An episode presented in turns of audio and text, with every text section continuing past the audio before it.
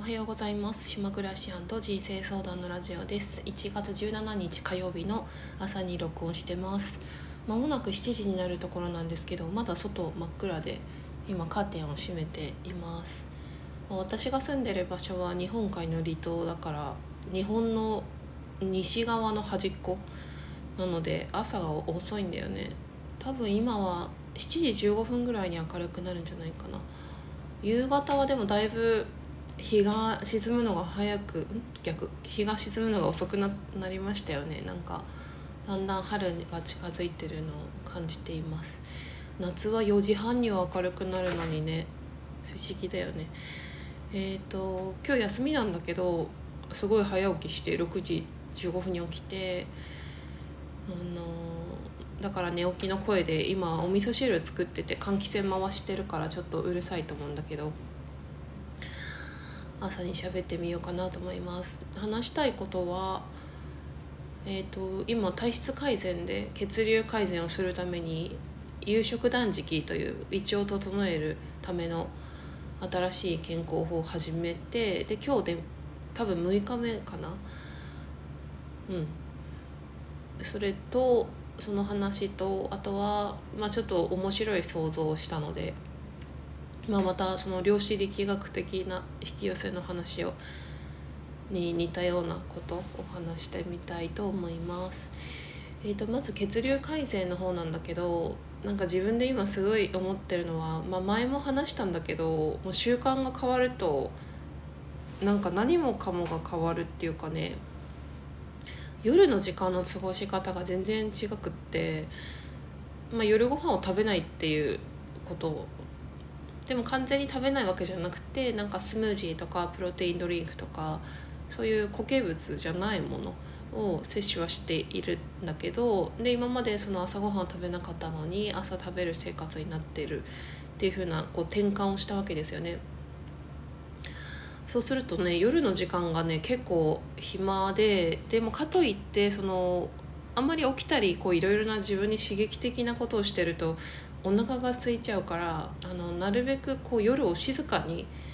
過ごすようになってで例えば昨日とかは昨日仕事だったんだけどうんもう5時半ぐらいにはもう家着いてるでしょ？でまあ普段前の生活だったらそこからご飯ご飯の準備してご飯食べてなんかテレビとか何か見ながらご飯食べるっていうことをしていたけれども昨日はなんかもう最近もずっとそうだけど冬だからこう手足が冷たくなっちゃっててご飯食べないなら何したいかっていうとやっぱりお風呂に入りたいってなって、まあ、今までは朝だけで夜は足湯をすることが多かったけど最近は朝も夜も結構長風呂してて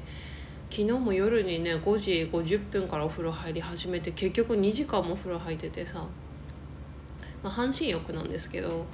私の場合はね何にもしなくても1時間は入ってられる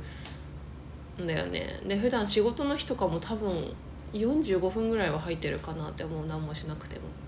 で時計も見ずに入ってるから感覚でそろそろからかなみたいなそろそろ出ないとなんか時間なくなっちゃうかなみたいな感じ。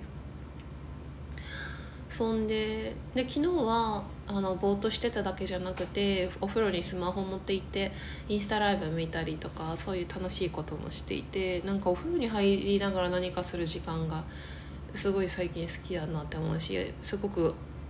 冷たくなった手足が温かくなって気持ちがいいっていうそういう時間をまず過ごすでしょ？でその後に台所とか散らかってたからそれを片付けてでそうこうしてるとそうだよね。8時過ぎとかになってで昨日はあのお昼にね唐揚げを食べたらなんか胃もたれしちゃって本当はスムージーを作る予定だったけどそれやめて最近買ったプロテインが届いたんでプロテインとわざわざシェーカーまで買って最初水筒に入れて振ってたんだけどやっぱりいまいちでやっぱ専用の道具っていうのはやっぱちゃんとしてるっていうか、まあ、プロテインシェーカーでかき混ぜてシェイクしてそのプロテイン私が飲んでるのはね私プロテイン若干失敗したなと思ったんだけどあんまりよくわからないでとにかくオーガニック的なものだっていうこだわりだけで買ったんだけどまあ、一般的なホエイプロテインっていう、まあ、乳製品ですよねあれ。まあ、ソイプロテインとか大豆のやつとかなんかいろいろあるっていうのを後で知ってあんま乳製品取りたくないからしかもものすごい1キロっていうねもう1年分半年分か分かんないけどなんかものすごい量のやつ買っちゃってよく分からずに。なんかそれしかなかったのね私が見た時は。だからどうかなと思いつつもとりあえずそれを飲み始めて。でもまあ、プロテインドリンクじゃなくてもそのスムージー飲む時にプロテインのこの粉を入れて作ったりとかそういうことしてて、まあ、まあとりあえず8時過ぎにそのドリンクを飲むでしょ。で昨日はあのその後ドラマを見てテレビでであとは本読みながら寝るっていう感じで、まあ、あと瞑想したりとかすもするよね。あだから最近も9時ぐらいに寝てるけど昨日はね10時だったからちょっと遅かったけどでもその結構変わったことの中で朝起きるのが楽しみになって私の目標っていうかなんか血流改善された時に何が分かるかっていうのって結構その寝起きの気持ちよく目が覚めるっていうのが一つのこうチェックポイントみたいな感じなんだけどで全然それには達してないしそれは時間がかかる。4ヶ月ぐらいかかるらしいから時間かかると思うけどなんで朝起きるの楽しみかっていうとやっぱお腹が空いてるから朝ごはん食べるのとあとは体重を測るのが楽しみなって あの始めてから1キロ減ったんだよねまあでも実質お正月に2キロ増えたから減ったというよりも戻ってるっていう感じなんだけどでも順調にちょっとずつちょっとずつ毎日体重が減っていくのがなんかすごくね楽しいんだよね。で別にダイエットのために始めたわけじゃないけれどもでももうちょっと痩せたいとは思ってるし体が重いとは思ってるからついでに痩せられたらそれは最高なわけで。っていう感じですごくねあのまだ定着してる感じはないけど6日目で。で本当はその夕食断食が7日間のメニューだったんだけどでまあ本来はその夕食を腹八分で軽めに食べて空腹時間を長く持つっていう、まあ、それが胃腸を回復させて血流を良くするっていうちゃんとこう食事の栄養をちゃんとと吸収できる体になってっていうことなんだけどもなんか私の場合はなるべくこれずっと1週間だけじゃなくて続けていこうと思っていて。今週の土曜日に飲み会があるからちょっとそこで1回ゼロになるんだけど、まあ、それ以外なるべくできる限りあのこの夕食を食べないっていうそして静かに暮らすっていうことをやっていこうかなというふうに思っています。えっ、と今ね味噌汁があのできたっていうか煮えたので火を止めて、えー、換気扇も止めてきました。最近お味噌汁をよく作るんだけれどもあの自分が作ってるハマってる作り方が前はねあの煮干しでとかそうだねいりことかそういったもので出汁を取ってっていうことをしてたんだけどそういうのをやめて今は豚汁形式。油で野菜炒めてそれにお湯入れてやるのね。でまあ私ごま油で炒めるてることが多いけどすごく美味しいです味噌汁が。で出し取らなくていいから面倒くさくなくていい。でその野菜を炒めることによってなんか出汁が出てる気がするっていうか風味があるんだよね。なんかそれが定着してで最近好きな味噌汁が大根と玉ねぎの味噌汁。であとは最後にとろろ昆布入れるっていう。その大根と玉ねぎの味噌汁に人参を一昨日入れたんだけどなんかね人参入れると人参って結構その主張する野菜だなって すごい思って全然違う味噌汁になるんだよね。だから私はなんかね大根と玉ねぎだけの味噌汁が好き。でちょっと前までは具だくさんの味噌汁にはまってたからあの特にかぼちゃとかさつまいもとか甘い野菜を入れるのがハマっててもう何でもできる限り入れるっていうそうだな。5品目ぐらいは入れるっていうことをしてたよね最近まではね。うん。じゃあなんだっけ話したいこと大体終わりかな。なんか結構そのやっぱ何かを変えるとそうだね習慣を変えるとこうやっぱ意識するものが変わったり、うん、時間の使い方が変わってそうするとまた気分も変わるし気分が変われば思考とかも変わっていくしすごく面白いなっていう体験を今している。で2つ目の話のその量子力学的な引き寄せの話であのですねちょっと最初にこうエピソードというかある話をしたいんだけどちょっと面白いことがあって面白いことっていうか面白いイメージをしてあのね私春から東北に住みたいと思っているんだけど、まあ、まだ物件は見つかっていなくてもともとの自分のこだわりとしてはその今ももちろんあるんだけど田舎暮らしで古民家に暮らしてで庭があってもう何気なくこう一日の中にその自然の中で過ごす時間があの普通に取れるというか出かけたりしなくても。ごめん今ちょっと停止ボタン押してました。えっ、ー、となんだっけ。あそうそう古民家で暮らしたい。で,、ま、でもその仙台に自分が付き合ってる人がいるからその仙台から遠くない場所で、ま、月に1回ぐらい会えたらいいなみたいなそういう仙台に近い場所友達もいるし好きなお店もあるしなんかやっぱり東北に安心感があるから一旦その東北の仙台の近所に住みたいっていう要望があったわけなんだよね。でうん。でなんかで私はやっぱり仕事を自分がそのやりがいのある仕事をしたいっていうこともあるんだけどでもやっぱり一番最優先っていうかベースにしたいのはその古民家とか田舎とかで暮らすっていう暮らしの部分を一番、うん、大事にしたい環境面をね。でその次が仕事。どっちも大事なんだけどね、うん、っていうのがあるわけよ。で例えばでもそれでも自分がもしめちゃくちゃこの仕事やりたいっていうのがあったらそこの優先順位が変わっていくじゃないですか。でそうなった時に自分もあこの仕事ができるんだったら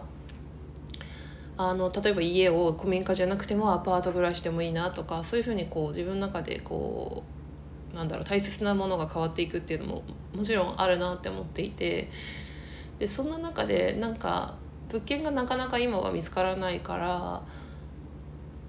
なんとなく仙台市内で探してみたのね。アパートとかを含めて。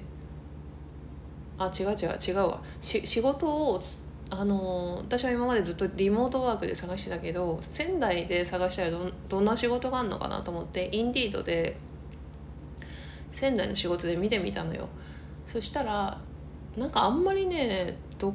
ないんだけど自分がパッとなんかピンとくるもの村山市で探した時もそうだけどどこで探してもピンとくる仕事って何何もない ないんだけどあの一つ面白いやつがあってなんか気になったやつがあってそれがですね探偵事務所なんですよね。で探偵事務所で探偵をするわけじゃなくてなんかその受付係のその一番最初のそのお客様と接点になる窓口役ででなんかその求人の情報にはそのカウンセラーとか、まあ、聞き上手な方、まあ、営業されてた方とか、まあ、そういう方に向いてるっていうようなことを書いててで自分はそのカウンセラー業務とかをやりたいわけだからあもしかして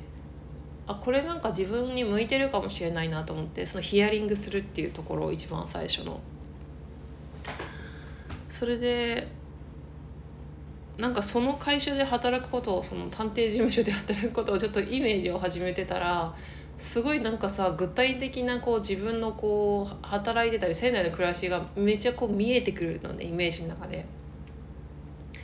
まあ、結局最終的に結論としてはそれをやりたいわけではないんだけど すごいイメージしてあのー、なんかさ探偵事務所に惹かれる理由っていうのはその探偵事務所で働いてる人を見たことがなくてすごくミステリアスであるしあのドラマとか映画とかで見るじゃん。探偵浜マイクとか。でその結構探偵事務所で働いてる人ってさすごい乱暴だけど面白い人が多かったりとかなんかそういうまあ単なるちょっと好奇心みたいなとこがあるんだけどなんか面白い人いそうだなみたいな。そういうしかも私が探偵事務所で働いてるって言ったらみんな面白がるだろうなみたいな探偵事務所で働く自分っていうそういうイメージがあってでも私の一番の要望であるその古民家や田舎暮らしっていうところ暮らし方で考えるとその会社がまあとにかく私が嫌なのが満員電車に乗るとかは嫌だっていうかできないやらないのねそれは絶対に。で仙台の駅前にあるので駅前の大きなビルに綺麗なビルの中に入っていてああそうなんだって思って私のイメージする探偵事務所は路地裏の雑居ビルに入ってるけどそうじゃなくてほんと綺麗なところ大きな会社ででホームページとか見てもすごく歴史がある会社でなんかドラマとかで見る探偵事務所とはちょっと違う感じ、まあ、だからこそもしかしたら安心して働けるのかもしれないんだけどこの会社で働いたらまず電車が何かで通うことになるなと思ってそしたらどこに住もうと思ってできれば静かなとこがいいでしょうとかで仙台にまあ割と最近ここ何年か10年経ってないと思うけど地下鉄の東西線っていうのが新しくできて東西線ってねあんまりメジャーじゃないっていうかなんだろう今はどうか知らんけどあんまりなんかマニアックなところ通ってるから3回ぐらいしか乗ったことないけどさいつも空いてたわけよその東西線って。でもしかしてその東西線だったら混雑がないんじゃないかなとか。で東西線のあの駅のあの近くどうかなとかそういうの考えたりして。でお昼ご飯どうしようとか。で私なるべく外食したくないから外食じゃあお弁当持ってくのかってなってお弁当持ってってじゃああのビルのあの下にあのスペースがあるからとか駅の東口の ロータリーのとこあそこでご飯食べてとかでも雨の日どうしようとかなんかそういうなんかめっちゃ細かいこと考え始めてで制服あるのかなとか制服あったら私ストッキングは履きたくないしスカートもあの靴下いっぱい履きたいからとかサンダル履くのかなとかなんか、まあ、とにかく細かいわけよ。でね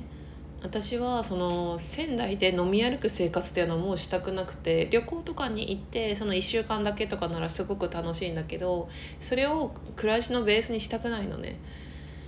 でも私はその仙台にそこの探偵事務所で働いたら自分が行ってた飲み屋とかもすごい近くにあるしもうねそこに行くことがすごいもうありありと想像ができてすごくね本当に私はもう飲みに行かないぞと思って地下鉄にまっすぐ乗るぞって思っても絶対に行ってみようと思って行ってる自分っていうのがね本当にイメージがね簡単に湧くのよ。だからああそれはちょっと難しいなと思ってそしたら好きな人付き合ってる人ともなんかしょっちゅう会う生活になってなんか違う気がするなと思って。でだんだん私はこの探偵事務所でこの飲み歩く生活をして何してるんだろうっていう多分前と同じことになるなと思ってなんとなく。だからまあやらないんだけどでもなんとなくその探偵事務所で働く自分っていうのをこうイメージした時にすごいワクワクしたんだよね。で楽しかったのよ。最初はインディードでこう見てパソコン見てああ面白い。まあでも仙台駅前は無理だよなと思って。でもその後お布団に入って寝る準備した時に今山本文夫さんの「プラナリア」っていう小説図書館でリクエストして読んでるんだけどなんかさあの小説の文字を追ってるんだけどずっと頭の中に探偵事務所で働いてる自分がいて何も入ってこなくて情報が。でなんかどんどんワクワクしてきてあ私一回探偵事務所でもうバリバリ働くっていうのも楽しそうだなと思ってまあちょっとでも業界的にさお客さんいるのかとかさそういうのも後で考えたりしてとにかくねなんか探偵事務所で働く自分がね別のパラレルワールドに存在してたんだよその時に。それがね量子力学的な引き寄せと何が関係あるかっていうとちょっと今から意味わかんない話 するんだけど意味わかんないっていうかうまく説明できないことなんだけどあの量子力学的なその全ての全てのものの細かく細かく分解していくと素粒子っていうものになるんですよね。なるんですよね。っていうかそれを読んだのねその本で。でその素粒子っていうのはあのなんとなくイメージ的イメージ的にこう粒みたいなイメージがあるんだけどうん粒ではなくて紐のような糸くずみたいな形してるんだって。まあそれはどうでもいいんだけどさ。でちょっと詳しくは説明できないんだけど二重スリットの実験っていう実験があって、まあ、とあるものを観測した時にあちょっとここからちょっと意味わかんない意味わかんないというか これこれで、ね、本で読んだりし本で読んでも正直わかんないから私が説明したらもっとわかんないと思うけどあのねえーと、すべ結結論はその全ての物質は、えー、素粒子なんだけども波の性質と、えー、粒の性質っていうこう2つの性質を持っていて波の性質っていうのは目に見えないんですね。で粒の性質になることによって目に見えるのね。でその二重スリットの実験っていうのはある物質を観測した時に私たち人間がその物質を見るじゃないですか例えば私今目の前にマグカップがあってマグカップを見るっていうとと人間の意識私の意識がマグカップに注がれるわけねでそのマグカップを見てない時私があっちを向いてファンヒーターの方を向いてる時にマグカップのその状態がどうなってるかっていうと波の状態になってるんだって。で私がそのマグカップにパッと目を見て意識した瞬間にあの波の状態だったマグカップが粒の状態に粒の性質っていうのかな？っていうふうに変化するんだって。だ,、まあ、だからどういうことって思うんだけどあの人間の意識っていうものがそのもののその性質をこう変化させてるっていうのがなんかねまあ、とにかくその二重スリットの実験っていうことで明らかになってるらしくてすごく不思議なんだよね。だからマグカップはさっきまで波で今は粒で。だから本当はマグカップは存在してないっていうことなのね。ちょっと私も100%でそこを理解してないんだけど。でとにかくねあの人の意識がその人の意識が何か影響があるっていうちょっと同じこと言ってんだけど。うん、っていうことがあってそして別にめっちゃ面白いなと思うんだけどさ。それでねそれをね今目に見えるものの話をしたんだけどあの、まあ、世の中の前回も言ったんだけど人間のから意識もそうだし宇宙もそうだし95%が目に見えない存在だったじゃないですか。目に見えない物質や目に見えないエネルギー。人間の潜在意識も95%が自分で把握してない潜在,、えーと、潜在意識であるということで。でねあの自分のこう頭の中や心の中にある願望やモヤモヤしたいことやなんか言葉にならないことやまたは全く今まで考えもしなかったことやそういう意識されてない時って波の状態なのね。波の状態だというふうに言えるでしょうっていうことで言ってるんだけどあのでそれを自分ではっきりと意識した時に粒の性質になるということでで具体的にどういうことかっていうと今の私の探偵 の話なんだけどさ探偵事務所で働く自分探偵事務所で働いて仙台で暮らしてる自分っていうのを今まで存在してなかったじゃん。存在してなかった時はそれが波の性質だったんだけど私がこうイメージありありとイメージすることによってそれが粒の性質になったのね。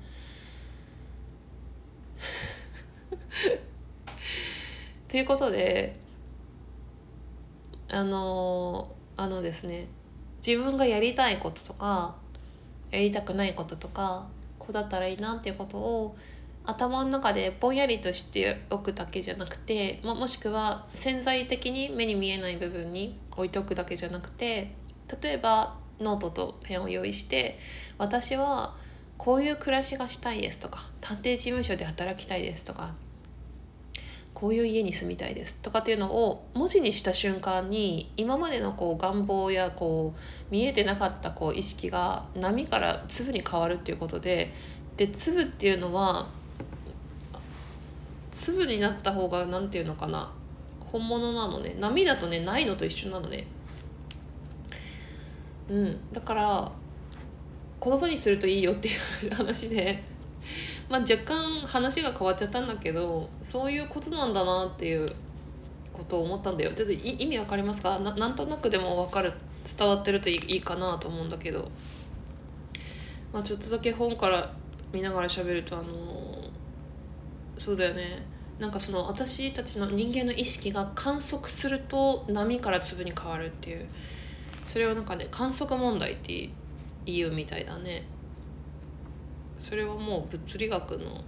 中ではもう有名な話みたいなんだけどちょっと私が今説明したところを説明とか喋ったことをもうちょっと分かりやすく書いてる もうちょっとというかかなり分かりやすく書いてるところを見たいと思いますね。あの前回も紹介したけど高橋弘和さんっていう方の「量子力学的お金と引き寄せ」の教科書からいきますね。えーと、量子力学的お金持ちへの道しるべっていう章の中なんだけれども、うん、そうだねここから読むのかな。世界は目に見える世界と目に見えない世界で構成されており物質の最小単位である素粒子は観測されるまでは波の性質を持ち観測されると粒の性質に変わる二重性を持っています。人間の意識は潜在意識と潜在意識に分けられ無意識やイメージ思考感情という目に見えないものは波の性質を持っていると考えられます。逆に物質や現実は観測できるので粒の性質を持っていると言えます。これを発展させて考えれば無意識やイメージ思考感情という目に見えないものをあなたが観測できるようになれば自然とそれらは物質化し現実化するということでもあります。この仕組みはドイツの理論物理学者で不確定性原理を提唱したことで有名なベルナー・ハイゼンベルクも言及しています。波の状態可能性領域で意識があるものや出来事を認識すると可能性であったそのものや出来事は可能性領域から物理世界に出現する、うん、以上だけど私が言ったことはあながち間違ってなかったっていうか同じこと言って言ってるよね。あの目に見えない意識や、えーと、感情思考が波の性質で物質で、えーと、目で見える観測できるものが粒の性質であるとだから今までいなかった探偵の探偵事務所で働く自分っていうのは今までいなかったしだけどその探偵事務所で働くっていうことを自分が観測するそのイメージを観測してはっきりと認識すればそれらは物質化されるっていう粒になるっていうことなんだよね。でまあまた後本の中でも出てくるんだけどそのアファメーションアファメーションのことは何回も喋ったことあるけどやっぱり言葉にするっていうのがねすごい大事みたいなんだよね。その話をした方です。探偵事務所で働く自分っていう考えたこともなかったなんか新しい世界に行けてすごい楽しかったなって思ってます。でねそれで私改めて自分がどういう暮らしをしたいかっていうそこでやっぱり自分に原点というかね軸を置いて考えるとやっぱ私探偵事務所で働いたら家帰る時間とか飲み行ってとか今とやっぱり今この島で暮らしてる今と全然違う生活になるなと思って改めて今の暮らしってすごくいい側面もあるというか本当にその車で生活することがほとんどだけど自分の会職場からのデスクから家のこの座ってる椅子まで車で10分で行けるから駐車場から駐車場だったら5分くらいで行けるしなんかねあっという間に移動できんだよね。あっという間に移動できてなんかもう無駄な時間がないっていうかだからゆっくりできる。それがやっぱ探偵のその仙台で働くとね実現できないんだよ。昼休みだってさ家に帰れないしさ。だから本当にあいい暮らししてるなって今すごい思って。だから続けたいわけじゃないんだけどこの暮らしを別の場所でしたいかなっていう。思うね。まあでも一方で、うん、さっきも言った通りなんかめっちゃ仕事バリバリもう一回するっていうようなところへの憧れみたいなのもちょっと ちょっとある。30分ぐらいになったからちょっとそろそろやめてもう朝ごはん食べようと思います。今日は一昨日ぐらいにちょっと作り置きしたひじきの煮物とかぼちゃの煮物とあとブロッコリーがあるんだけどあるんだけどあんまりそれたあんま食べたくなくて。でもそれちょっとだけ食べるけどあのスクランブルエッグをやろうと思います。はい。じゃあもう7時半になるとこだ。ありがとうございました。良い一日をお過ごしください。